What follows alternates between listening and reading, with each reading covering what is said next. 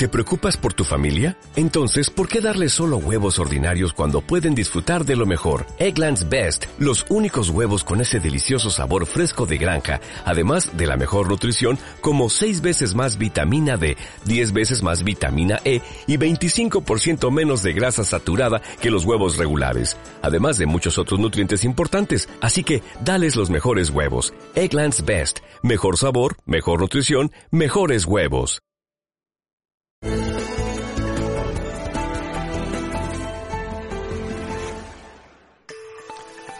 Hola amigos, bienvenidos a un nuevo programa de Ahora Venezuela. Yo soy David Placer y desde los estudios de Economía Digital le damos la bienvenida a este nuevo programa que esperamos que sea muy fructífero para la comunidad venezolana, para todos los venezolanos que están buscando trabajo y hemos decidido llamarlo así, en busca de empleo. Ya sabemos que son muchísimos los venezolanos que están compitiendo por un puesto de trabajo, jóvenes muy bien formados, universitarios, en su gran mayoría, que se tienen que lanzar muchas veces por primera vez a competir para un empleo y lo hacen en un país con más de 6 millones de desempleados. ¿Cómo competir? ¿Cómo sobresalir en una entrevista de trabajo donde decenas o centenares de competidores locales, conocedores de la realidad nacional, pueden sobresalir más que un venezolano inmigrante recién llegado desconocedor y un poco despistado. Bueno, aquí tenemos a dos expertos en materia laboral, los dos son venezolanos.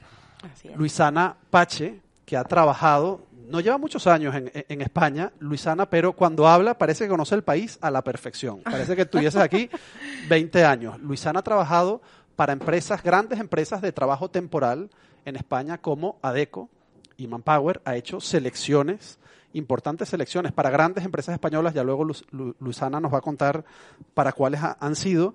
Y tenemos también a Jonathan Marco, que también es experto en recursos humanos, asesor durante bastante tiempo, asesor laboral. Y ahora dedicado, experto en marca personal. Así es. Así que les agradezco, Luisana y Jonathan. Hemos estado hablando muchísimo antes de comenzar el programa y estoy seguro que será, eh, bueno, un espacio muy enriquecedor, orientador para todos ustedes. Así que si son venezolanos y están buscando trabajo, no se pierdan lo que nos van a contar estos dos expertos. Vamos a comenzar con Luisana, que has hecho tantos procesos eh, de entrevistas, tantos procesos de selección. Quisiera preguntarte, ¿qué cantidad de venezolanos te estás consiguiendo aquí en Madrid cuando realizas o cuando realizabas eh, un proceso de selección? Bueno, muchas gracias por la invitación. Para mí es un placer poder colaborar con todos los venezolanos que tienen las ganas de venir a, España. Eh, te cuento, va a depender siempre de la cantidad de la oferta a la que aspira el, candidato. Eh, en su mayoría, el 50% de las ofertas que, que, que he tenido la oportunidad de gestionar las candidaturas son de, venezolanos. Es decir, que si se inscriben 10 personas, 5 son venezolanos. Eh, va a depender también del nivel de, especialidad de, la, de la posición. Si es a lo mejor en un área comercial, pues te puedo decir que a lo mejor puede subir ese porcentaje un poco más. Entonces va a depender siempre de la cantidad, pero mínimo el 50%. ¿Y qué dicen los headhunters españoles cuando ven que en un proceso de selección, es decir, porcentualmente, evidentemente no llegamos al 50% de la población en Madrid, ni siquiera al 10%? es decir, somos a lo mejor en Madrid unos 100.000 venezolanos, pero ¿cómo es posible que seamos tantos en los procesos de selección. ¿Cómo se explica eso? Eh, bueno, al final, al principio quizás había un poquito de, de, impresión de, de, la cantidad de venezolanos, pero eh, se han acostumbrado a que, a que, bueno, la inmigración venezolana es una inmigración que es bien vista, eh, yo he tenido la oportunidad de tener gente que, que ha alabado nuestro, nuestro, nuestro desarrollo, nuestra capacidad de querer siempre aspirar por más y tienen una receptividad con los venezolanos particulares. Entonces, eh, siempre lo referían a que, oye, mira, eh, esto se ve porque la situación del país los ha, los ha invitado a emigrar. Entonces, ellos tienen como un tipo de, de bueno, a lo mejor les aflige mucho la, la, situación, o por lo menos yo he vivenciado ese tipo de comentarios de que qué lamentable cómo está tu país y por eso vemos reflejado esto, ¿no? por lo contrario, nunca he sentido un mal comentario hacia, oye, qué cantidad, sino todo lo contrario. Es decir, no hay una discriminación laboral, una xenofobia laboral para con los venezolanos. No, no. A ver, hay casos particulares, hay casos en los que a lo mejor eh, requieren eh, que la persona sí o sí sea de una nacionalidad específica y te lo comentan, pero no va dirigido solo a los venezolanos, o sea, va dirigido a latinos, va dirigido a anglosajones, de, de dependiendo de, de la necesidad del cliente. Pero, pero bueno, puede existir pero si existe, pues no te lo van a decir directamente, ¿no? Eh, pero bueno, hay casos muy, muy particulares en los que la selección te, te pide que no, que sean de nacionalidad española. ¿Cuáles son estas empresas que piden solo candidatos eh, o empleados? Estamos buscando solo empleados españoles. Eh, algunas, algunas que... ¿Qué tipo de, qué sectores, qué banca, tipo de empresas? Banca, a lo mejor si es un call center para banca, eh, tienen que gestionarse nada más en, con el castizo, no puede ser español directamente, entonces, o el, español más antiguo que es el que hablamos nosotros, eh, sino por el contrario, tiene que ser más, eh, bueno, más el, el, castizo de toda la vida. Es decir, no puedes tener acento, sudamericano. No. No. Eso choca, digamos, o, no quieren ellos en un servicio de atención al cliente que una persona atienda eh, con un acento latinoamericano, como el que tenemos nosotros. No, no, la verdad es que eh, te lo piden como requisito, o sea, por una, por línea o por política de la, de la empresa, eh, no pueden aceptar una persona que no tenga el mismo acento. ¿Eso es discriminación? Como lo quieras ver. Yo creo que sí, Jonathan. Depende del ojo con que se mire. no, nos puede dar pistas de que eh, puede haber discriminación, ¿no? Totalmente.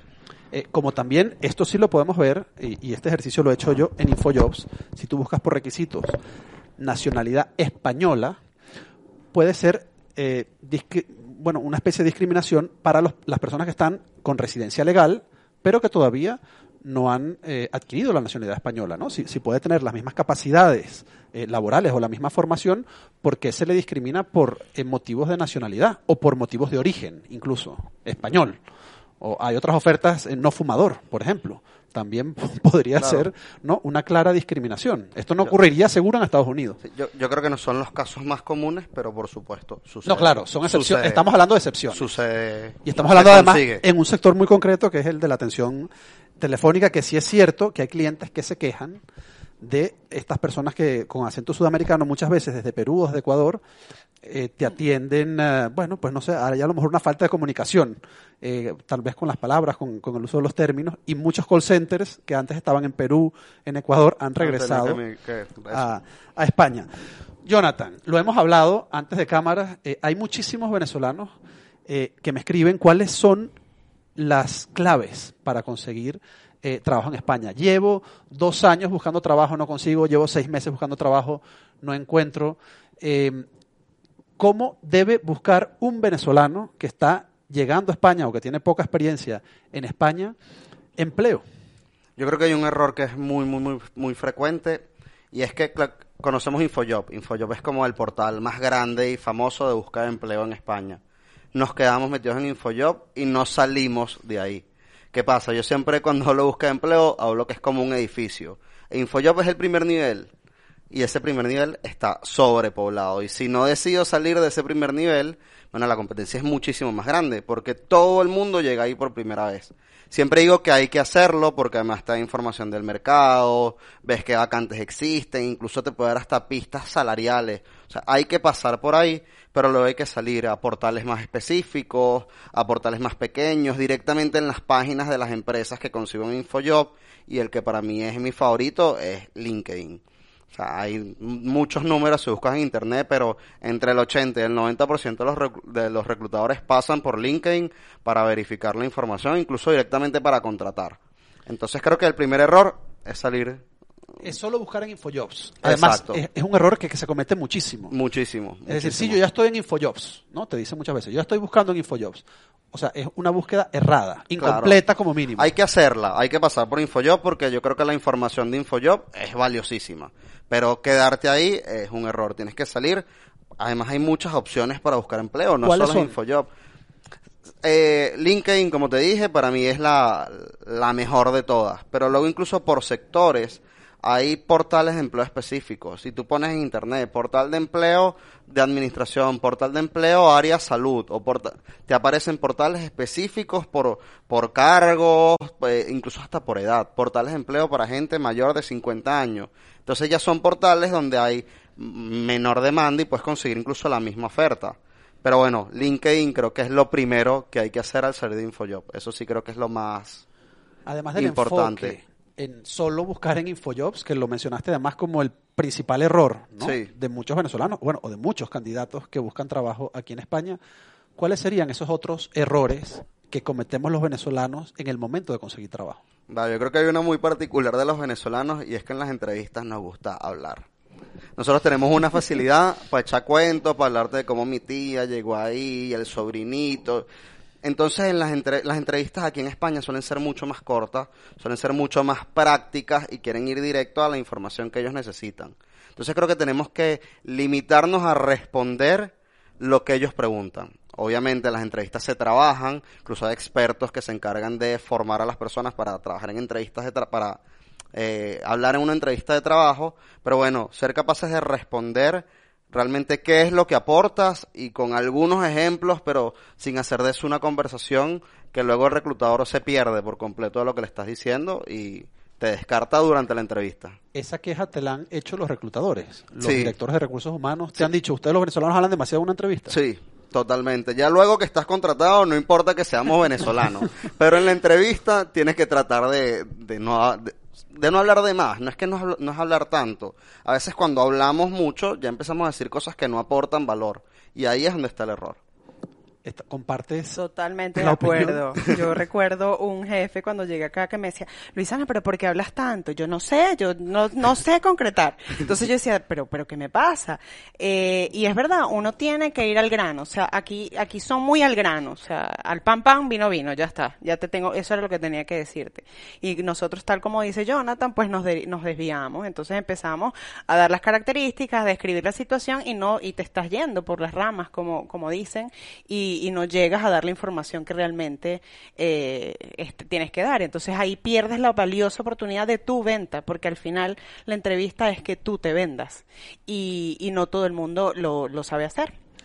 Luisana, para los venezolanos que están recién llegados, están buscando su primer trabajo, por primera vez se enfrentan a un mercado laboral que desconocen, a una sociedad muy distinta, ¿qué empresas le recomendarías tú para que, digamos, presenten su primer currículum aquí en España, para que hagan su primera búsqueda? Un- Una empresa, digamos, donde tengan más posibilidades o unos sectores donde tengan más posibilidades que en otros. Bueno, va a depender. Como te decía antes de comenzar la entrevista, eh, si estamos dispuestos a empezar de cero, pues hay infinidad de empresas. Por ejemplo, está Uber, está Cabify, está Movo, está Lidl, está Mercadona. Eh, el hecho de comenzar a lo mejor como conductor puede ser una oportunidad, porque lo importante es que tú eh, tengas una trayectoria en lo que sea en España, ¿no? Eso ya te abre como un huequito para insertarte y tratar de ir escalando y llegar, ¿no? El primer trabajo es vital, entonces conseguir un Es trabajo vital. aquí es vital. Es vital, sí, sí lo es, sí lo es. Porque la experiencia que traes de Venezuela, entiendo que, que no, no vale mucho o no se valora demasiado. Eh, tiene una valía porque te ha dado tu crecimiento como profesional y obviamente en el momento que ya entras, tú vas a demostrar cuánto vales. Perdón, pero eh, ciertamente eh, no es como si tuvieses un trabajo acá, o sea, es lo que siempre eh, le digo a las personas con las que, las que he tenido la oportunidad de asesorar. Cuando llegas a un nuevo país te toca empezar desde cero y acabas de nacer en ese país, entonces te toca empezar a gatear, empezar poco a poco, caminar para irte adentrando y ir caminando en, eh, hacia donde quieras realmente llegar, ¿no? Yo no lo diría como que no tiene una valía, una valía reconocida dentro de tu trayectoria. Al final, si yo te hablo de Estados Unidos, va a tener un reconocimiento y si te hablo de Venezuela, va a tener otro tipo de connotación. O sea, otro tipo de connotación, lamentablemente política. ¿no? Ok. Entonces, en ese caso, pues... Si se ha trabajado en una pequeña o mediana empresa en Venezuela, digamos, mm, pues no, No. es muy valorada esa experiencia. A diferencia de una transnacional. Claro. Otra cosa es si trabajaste en Coca-Cola Venezuela. Así es. Ahí sí las puertas están abiertas. ¿Estás de acuerdo, Jonathan? Es que yo creo que eso pasa no solo de Venezuela aquí, internamente también. Claro. O sea, siempre suelen valorar más los que vienen de una experiencia, o sea, una transnacional, de una multinacional, que es algo que para mí es errado porque el valor del profesional no lo dice únicamente la empresa. Ni el tamaño de la empresa. Por supuesto. Pero bueno, sí, no deja de ser una forma de medir o de evaluar a los candidatos. Para muchos venezolanos que están llegando eh, en situación que no pueden trabajar de inmediato, ya sabemos que muchos de ellos están solicitando asilo político. Sí. Yo lo repito casi en cada programa porque además la cifra eh, me impresiona mucho. 115 al día. Son 115 venezolanos al día los que llegan, por cifras oficiales del Ministerio de Interior, solicitando asilo político en España. Eso es medio avión de Iberia, que llega a Madrid, la mitad van a pedir asilo político. Entonces, esa gente no puede trabajar de inmediato, o bueno, o muchos otros que llegan en situación irregular no pueden trabajar de inmediato. ¿Cuáles son las opciones que tienen para generar algo de dinero en sus primeros días, en sus primeras semanas? Porque muchas veces llegan con lo opuesto, sin ahorros. ¿Cuáles son las opciones que tienen? Hay muchas en internet, incluso hay páginas web y aplicaciones que te permiten, qué sé yo, dar clases particulares, te permite cuidar a niños, ser babysitter, te permite pasear perros. Yo conozco gente que los primeros meses paseaban o cuidaban directamente fines de semana, tipo un hostal de perro en su casa, y con eso se pagaban la renta y el mercado, mientras les salía todo el proceso, porque bueno, el tema del asilo dura sus meses. y, y bueno, eso no deja de ser algo, o sea, no, no es ilegal hacerlo porque estás registrado en una aplicación y consigues tu trabajo, bueno, según lo que la gente te contrata para que tú lo hagas. Y además, y esto es un poquito también de lo que yo promuevo con el tema de las marcas personales, todos tenemos cosas que hacer.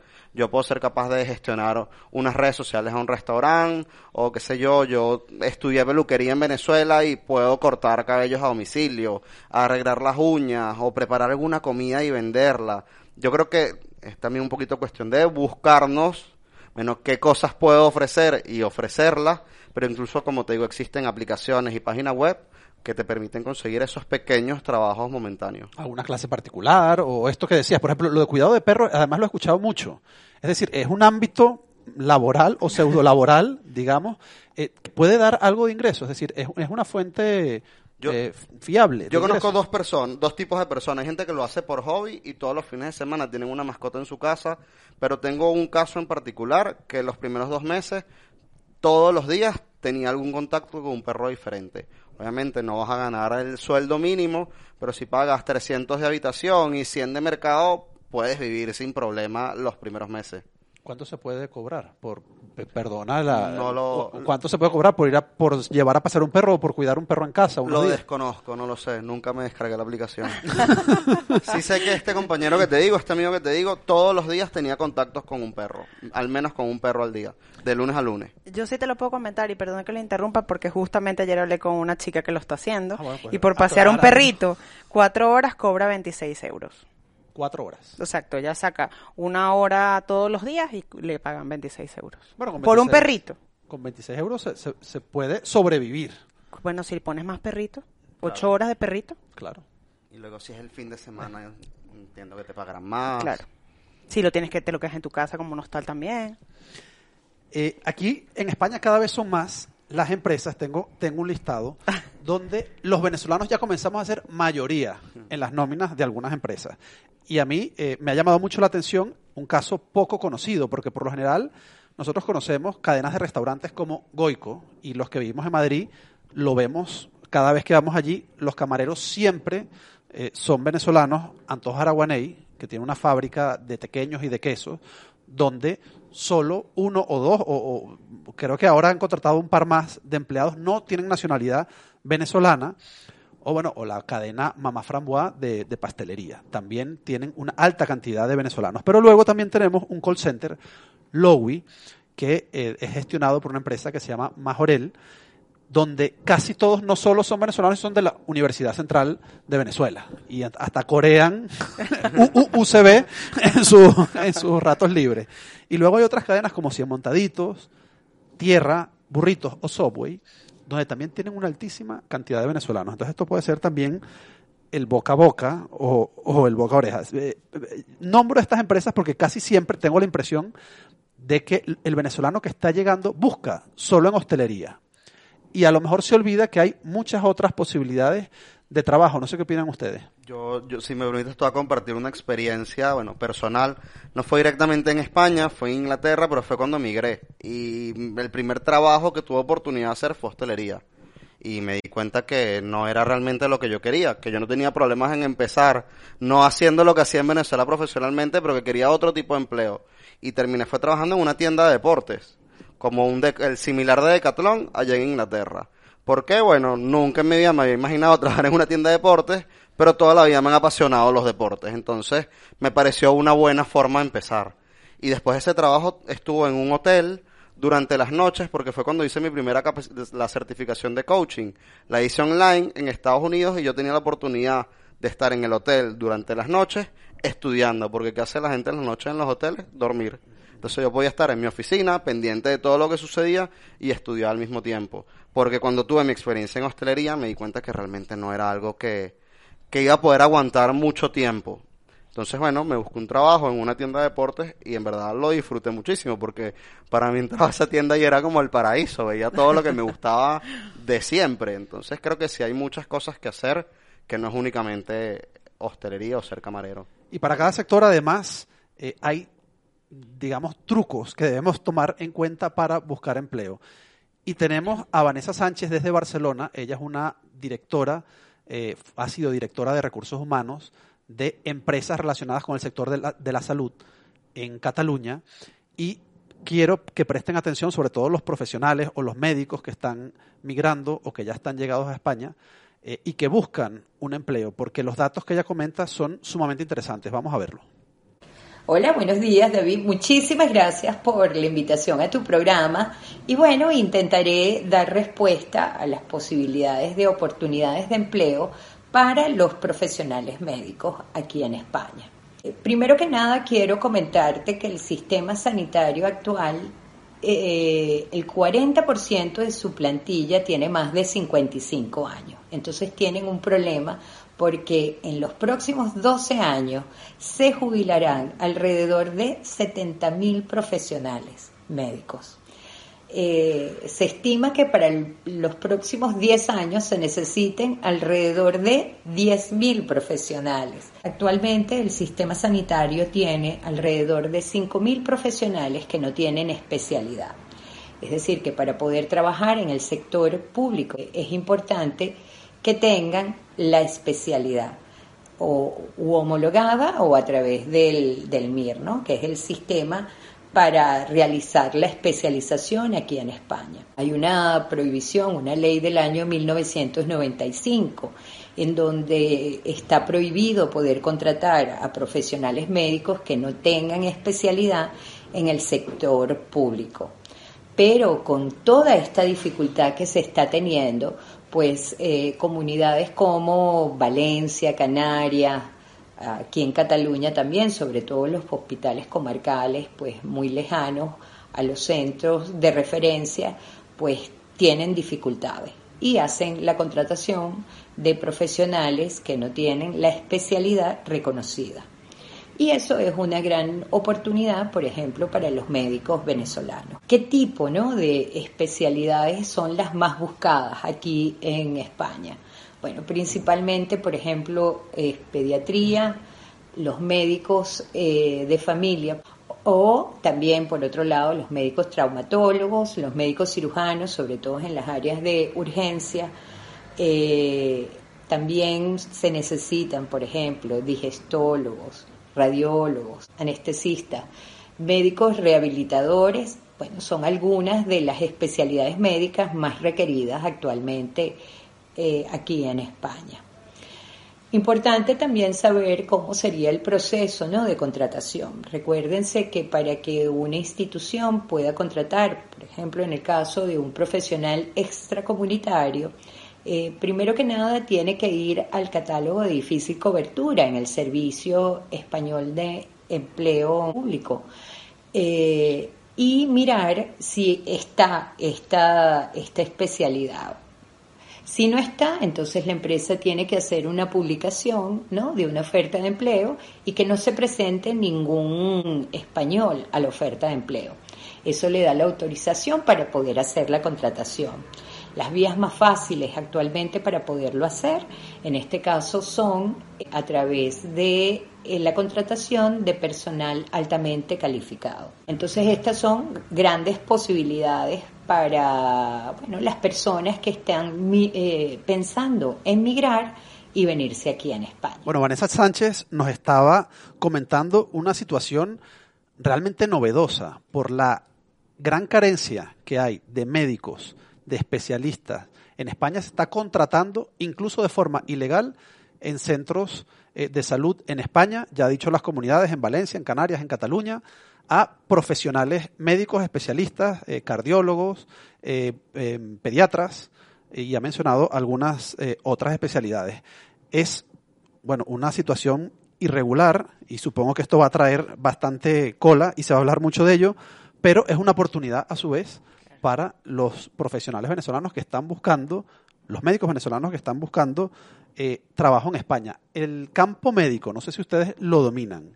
Eh, para un médico en Venezuela que se está planteando la posibilidad de salir, ¿España es un buen país para venir a buscar trabajo? Sí, puede ser una oportunidad para, para salir de Venezuela. Yo creo que con el médico español, y esto lo, lo conozco por, por amistades, ahí suceden dos cosas. Está el que hace el MIR, que es el examen que luego te homologa para hacer la especialidad y poder trabajar.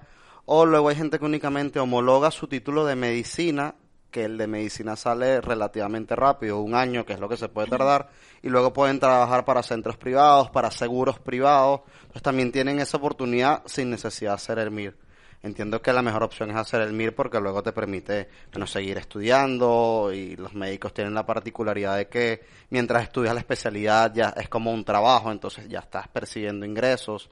Pero yo creo que los médicos venezolanos, España es una buena opción. Y en general, para el trabajador venezolano que está valorando en este momento varios países, porque no todos tienen claro el país donde, donde van a emigrar, y está valorando una migración hacia los Estados Unidos, eh, por ejemplo, hacia Chile, a pesar eh, de toda la situación, todavía hay venezolanos que están llegando eh, a Chile o a España o a cualquier otro país europeo. ¿Cómo se ve la realidad laboral en cuanto a contratación y en cuanto a salario y en cuanto a facilidad, por supuesto, de conseguir trabajo en relación con el resto de países? España es un país de alto desempleo. Es decir, tenemos, tenemos un, aproximadamente un 15% de desempleo.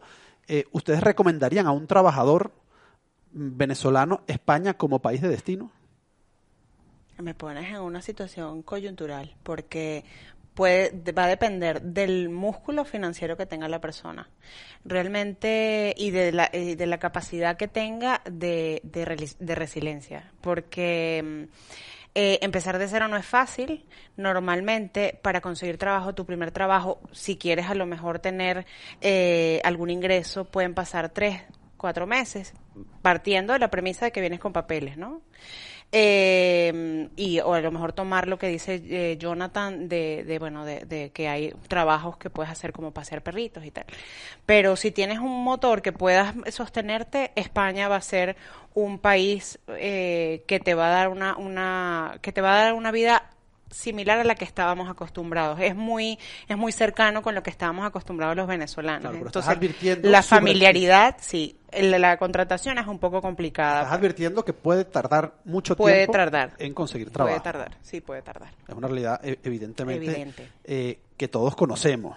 Jonathan, ¿estás de acuerdo? Sí, a ver, yo también creo que es importante pensar en, bueno, cuando hablas de la resiliencia, ¿hasta cuánto estoy dispuesto yo a ceder? Esa famosa frase de empezar desde cero. ¿Qué sucede? Que a veces en Venezuela fuimos gerentes, analistas, tuvimos un cargo bien y queremos aquí conseguir exactamente lo mismo. Y ahí sí se puede complicar muchísimo más. Eso te quería preguntar. El candidato venezolano, es decir, el aspirante a un empleo venezolano, es eh, altivo, es decir, eso es algo que, que muchas veces escuchamos, ¿no? Prepotente, eh, digamos, es poco humilde y quiere comenzar en España con la misma posición o un salario similar o una carga de responsabilidades similares a las que tenía en Venezuela? Sí, como siempre hay de todo, hay que partir de esa premisa. ¿Qué pasa? Que el que no es prepotente, bueno, genial, que siga así, no vamos a hablar de él. Pero sí se consigue con frecuencia, incluso creo que tú lo puedes corroborar, bueno, venezolanos que dicen, yo fui gerente de tal y aquí voy a ser gerente de tal, no pienso ser menos.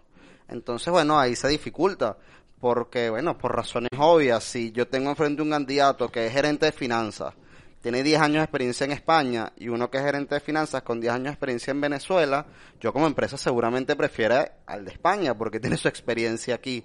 Entonces creo que, bueno, eso puede ser uno de los errores que hablábamos al comienzo. Claro. No, no entender que estoy en un lugar nuevo y diferente y que a veces hay que ceder. Y yo creo que eso hay que entenderlo incluso desde antes de salir de Venezuela, porque te hace venir acá con otro punto de vista y te hace afrontar la búsqueda de empleo y las entrevistas de trabajo de otra manera.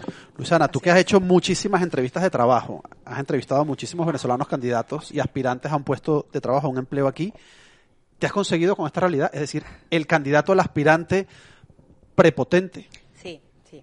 Lamentablemente sí, y digo lamentable porque, bueno, na- a nadie nos dicen, como dice Jonathan, prepárate para lo que vas a afrontar.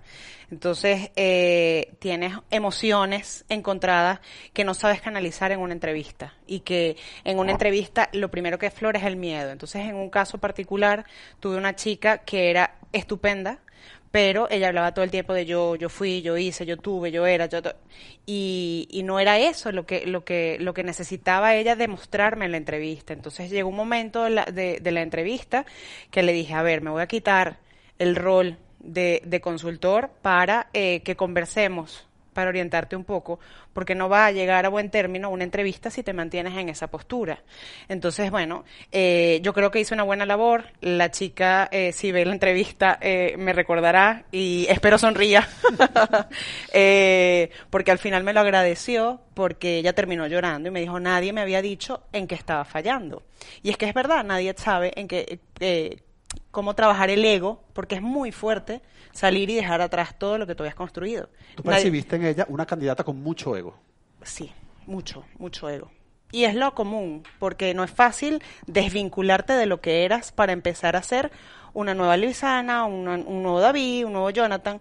Hay que tener mm, pues mucha fortaleza para aceptar que bueno, que la vida está llena de cambios y que te toca, te tocó. Y ves esta característica indeseable, por supuesto, en cualquier trabajador o en cualquier aspirante a un, a un empleo, lo ves más en los candidatos venezolanos que en candidatos de otras nacionalidades. Sí, lo veo. A lo mejor es porque soy venezolana y, y bueno, y sé cómo, no, cómo, cómo somos los venezolanos, ¿no? Eh, he tenido de, de todas las nacionalidades, ¿verdad? O sea, o de muchas, eh, y no lo he percibido. He percibido otro tipo, más bien una humildad, una estoy aquí porque lo necesito, porque quiero empezar. El venezolano se planta desde otra postura de cómo vas a ser tú que me vas a decir a mí que no, ¿sabes? O sea, como una guerra de poder podría, podría llamarse. Y más cuando te enfrentas a una entrevista con un venezolano.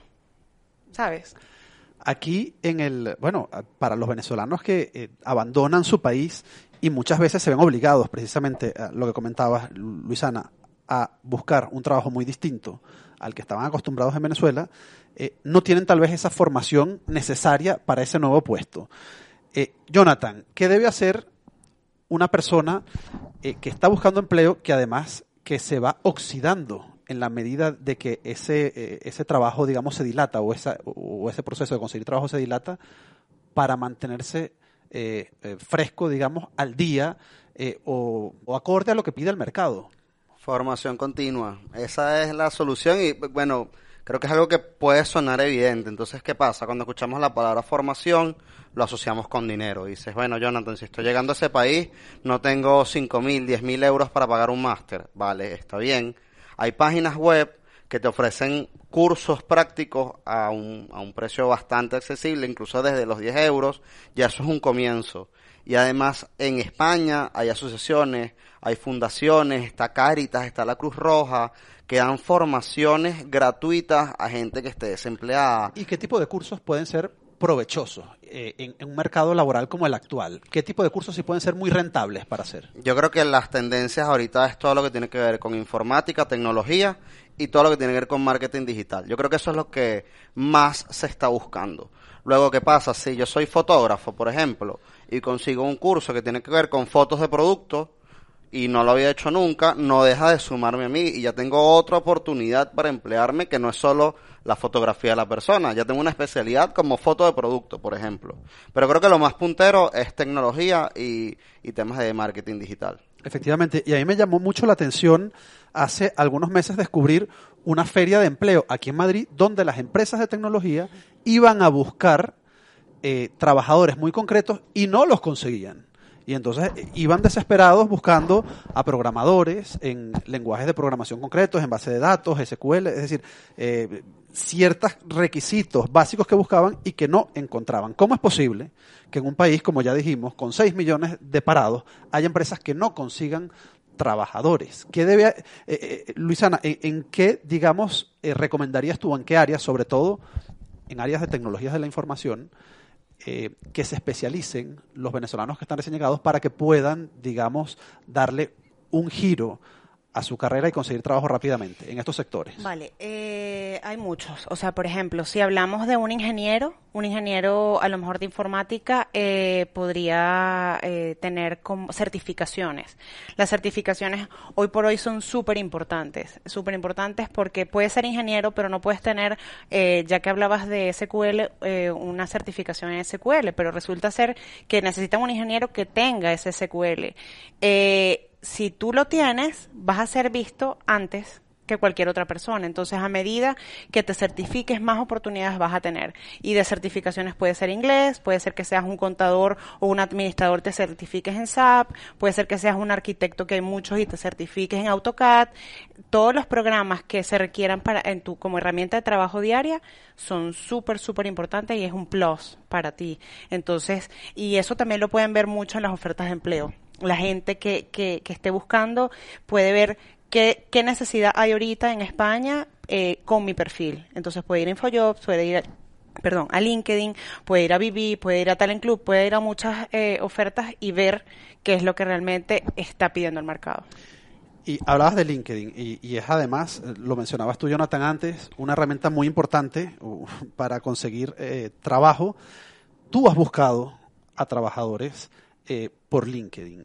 ¿Qué hace, eh, digamos, un aspirante a empleo mal cuando no consigue trabajo por LinkedIn? Tú desde la, desde la otra parte, ¿cómo buscas tú a un trabajador? ¿En qué te fijas? ¿Cuáles son los requisitos que buscas cuando a lo mejor hay 1.700 personas aspirando a ese puesto de trabajo. Ya, bueno, como te decía antes, el trascámara de LinkedIn nadie lo conoce, sino obviamente el que, el que gestiona una posición de consultor de, selección, que es cuando te toca hacer headhunting, que es cazar el talento, ¿no? Eh, ¿Qué buscas? Eh, la diferencia es que, te, que tengas certificaciones, que tengas eh, cosas que el común no tiene porque simplemente no tiene la posibilidad de certificarse, porque no tiene dinero, por lo que sea, ¿no?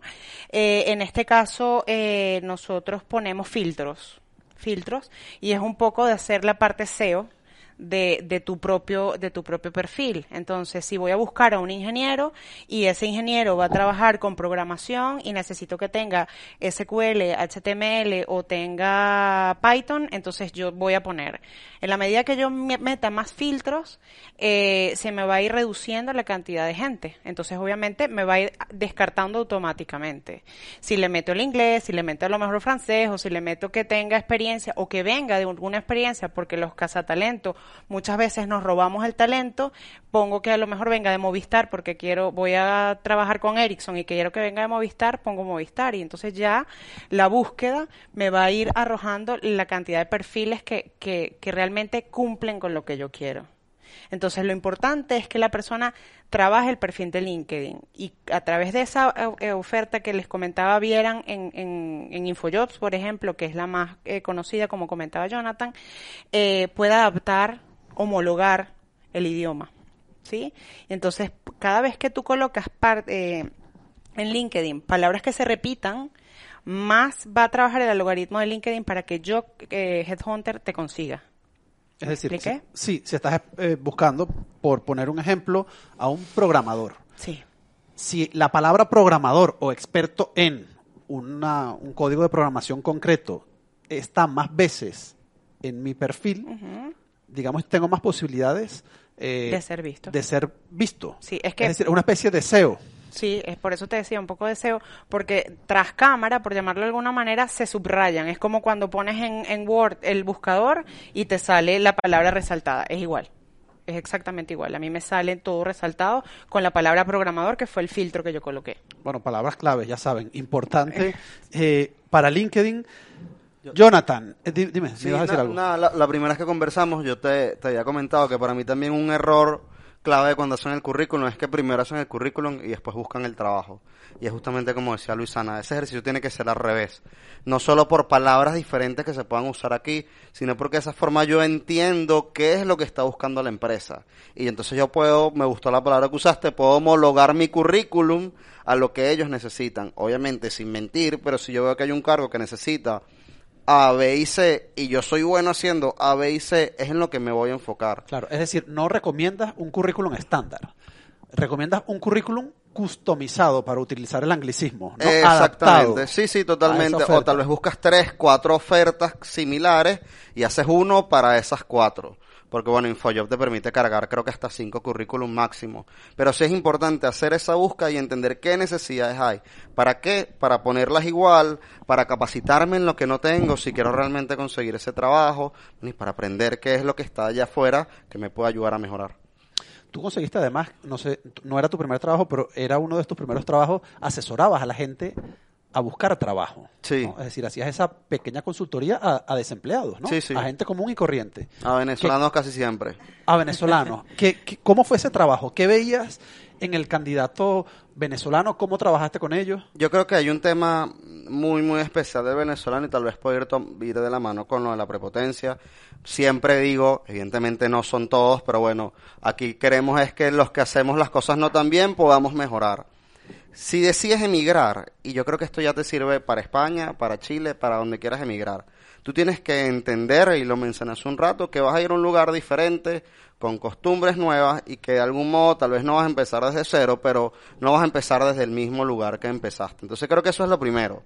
Entender que las cosas son diferentes y que tengo que adaptarme a las reglas del juego. Y entender que yo después esto también lo dejé decir, pero buscar un trabajo es un trabajo en sí Claro. y que bueno que si yo realmente quiero emplearme yo tengo que tener mi rutina como cuando trabajo de ponerme frente a la computadora de acomodar mi currículum de buscar estudiar para mejorar de practicar para la entrevista y que eso no lo puede hacer nadie por ti. Porque aunque yo diseñe un currículum increíble si tú no trabajas en ti en tu búsqueda de empleo no lo vas a conseguir. Entonces no sé si la palabra sea flojo, porque el venezolano creo que usualmente no es reconocido por ser flojo, pero no sé, es un poco de, de sí, bueno, de flojera o de no flojo querer, para la búsqueda. O sea, a lo mejor no es flojo para el trabajo, pero crees que puede ser flojo para la búsqueda. o tal vez por el mismo desconocimiento, entonces como es algo nuevo y tienes que salir de tu zona de confort, que justamente Claro. nos reíamos un rato, Claro. bueno, tienes que salir de ese espacio, entonces lo que pones es un freno y no lo haces como tiene que ser, o quieres que la gente te resuelva o que el trabajo caiga del cielo y te juro que no va a caer del cielo. O sea, es entender que si quiero empezar en otro país, yo tengo que esforzarme por poder empezar bien en ese otro país. Jonathan, ¿y cuánto, si me permites la pregunta indiscreta, cuánto cobrabas por una sesión de, digamos, de consultoría laboral o para ayudar a buscar trabajo a alguien? Sí, al final, bueno, como estábamos entre hermanos, porque eso terminamos siendo todos, yo les cobraba 35 euros. 35 euros por enseñarles a hacer el currículum, porque a mí no me gustaba hacerlo, porque yo creo que, bueno, a mí no me gusta eso de darte el pez en la mano, Claro. sino me gusta enseñar a la gente a pescar, y no me, creo que no era importante solo hacer el currículum. Les enseñaba a hacer el currículum y a buscar empleo, o a buscar empleo y a cómo afrontar la entrevista. Y ahora has abandonado esa área y te has dedicado a la marca personal. Sí. Cuéntanos Que qué es eso de la marca personal. Que, que- que incluso puede ir relacionado, incluso puede ir relacionado con el empleo. Al final todos somos marcas, justamente lo que estabas diciendo. Todos tenemos talentos, experiencias, conocimientos que podemos ofrecer y solucionarle problemas a las demás personas. Hay cosas que yo sé que afuera hay gente que no sabe y yo tengo la experiencia y los puedo ayudar. En poquitas palabras de eso va un poco la marca personal y ahorita estoy ayudando a las personas que quieran emprender con su marca personal, pero la marca personal te sirve también para conseguir empleo, un mejor empleo, para posicionarte mejor, para tener un mejor salario, para crecer dentro de la empresa. Yo en la universidad en la que trabajé, en el último trabajo que tuve aquí en España, yo empecé como orientador académico.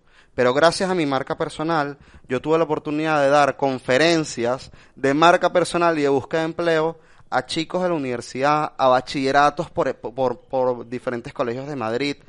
A mí no me contrataron por eso, pero ellos me descubrieron mi marca personal y aprovecharon ese talento que yo tenía y me llevaban a dar formaciones a diferentes lugares, gracias a mi marca personal. Bueno, y un experto en marcas personales, tenemos también aquí a una experta formadora en el tema de las entrevistas de trabajo. Así es. Que no son tan sencillas como parecen. Como parece. Tú misma lo has vivido porque has entrevistado a muchísima gente. Y también he sido entrevistada. Y también has sido entrevistada. Claro. ¿Y cuáles son los errores que cometemos en las- los venezolanos en las entrevistas de trabajo aquí en España?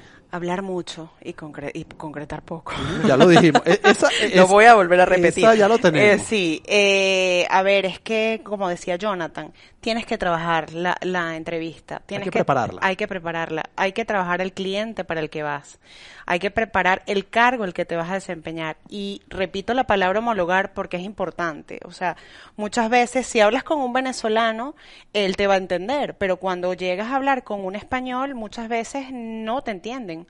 Eh, y tienes que buscar la forma de que lo que, de que tú muestres tu valía. Entonces, claro, ahí influyen las emociones y lo que más se, se detona en ese momento es el miedo porque tienes la necesidad del cargo, de, de tener esa Claro. posición, porque pues necesitas un ingreso. Entonces, eso es lo que yo estoy haciendo. Yo estoy ayudando a la gente a que tenga un marketing emocional eh, adecuado para gestionarse en una entrevista. Más allá de un currículum, porque el currículum es, obviamente, es, la cara, tu primera cara, ¿no? Tu cara de presentación. Pero como dice Jonathan, es importante que seas tú quien lo haga, porque de nada vale que yo te lo haga. Al final, el, el, el conocedor de lo que ha hecho durante toda su vida eres tú. Entonces, ¿yo qué voy a hacer? Yo, yo lo que ayudo es a que eso que tienes ahí me lo traslades a mí y me hagas a mí vivir lo que tú realmente has hecho. Lo importante es que tú tengas la capacidad de llevarme a mí a visualizar lo que tú has desarrollado, para que yo a través de eso pueda ver las competencias que tú tienes y el, y el plus que le puedes dar a la empresa que te contrate. Entonces de eso se trata. ¿cuánto cuesta una asesoría para afrontar una entrevista de trabajo? Bueno, eh, yo al igual que Jonathan, porque sabemos la necesidad que hay ahorita, eh, estoy en, el- en la, en la misma tarifa, o sea, estoy en 35 euros eh, o 30, ahí vamos. La verdad es que el, eh, lo importante es ayudar, es el valor significativo, pero la gente tiene que valorar eh, lo que hace Jonathan, que no, no todo el mundo lo, lo valora, o lo que hago yo, porque al final tú tienes que ser reconocido ese esfuerzo de esa experiencia que tú has tenido y que tienes la disposición de trasladarle. Eso estamos claros. ¿Cuánto, ¿Cuántas sesiones son imprescindibles o, o- o, digamos serían las idóneas antes de afrontarse una eh, entrevista de trabajo? ¿Cuántas sesiones recomiendas tú a una persona que nunca ha realizado una entrevista de trabajo en España y que debería hacerla antes de, de comenzar ese proceso? Por lo menos tres. Bueno, no- son 90 euros, ¿no? Tampoco. Tampoco es mucho, pero sí se puede. La ver- y la verdad es que es que lo agradeces. Agradeces el tener el acompañamiento de una persona que no te va a dejar y que te va y que te va a poner contra el espejo, que te diga qué estás haciendo bien y qué no.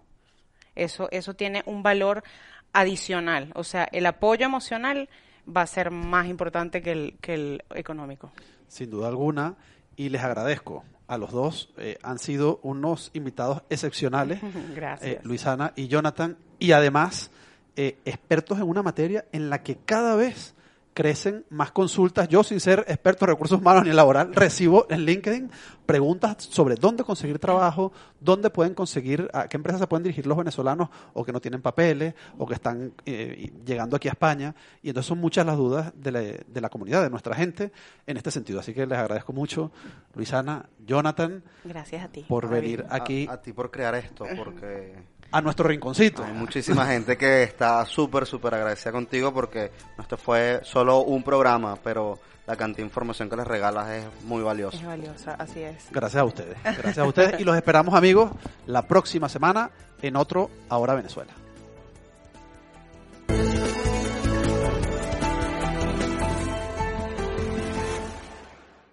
¿Te preocupas por tu familia? Entonces, ¿por qué darles solo huevos ordinarios cuando pueden disfrutar de lo mejor? Eggland's Best, los únicos huevos con ese delicioso sabor fresco de granja, además de la mejor nutrición, como 6 veces más vitamina D, 10 veces más vitamina E y 25% menos de grasa saturada que los huevos regulares, además de muchos otros nutrientes importantes. Así que, dales los mejores huevos. Eggland's Best, mejor sabor, mejor nutrición, mejores huevos.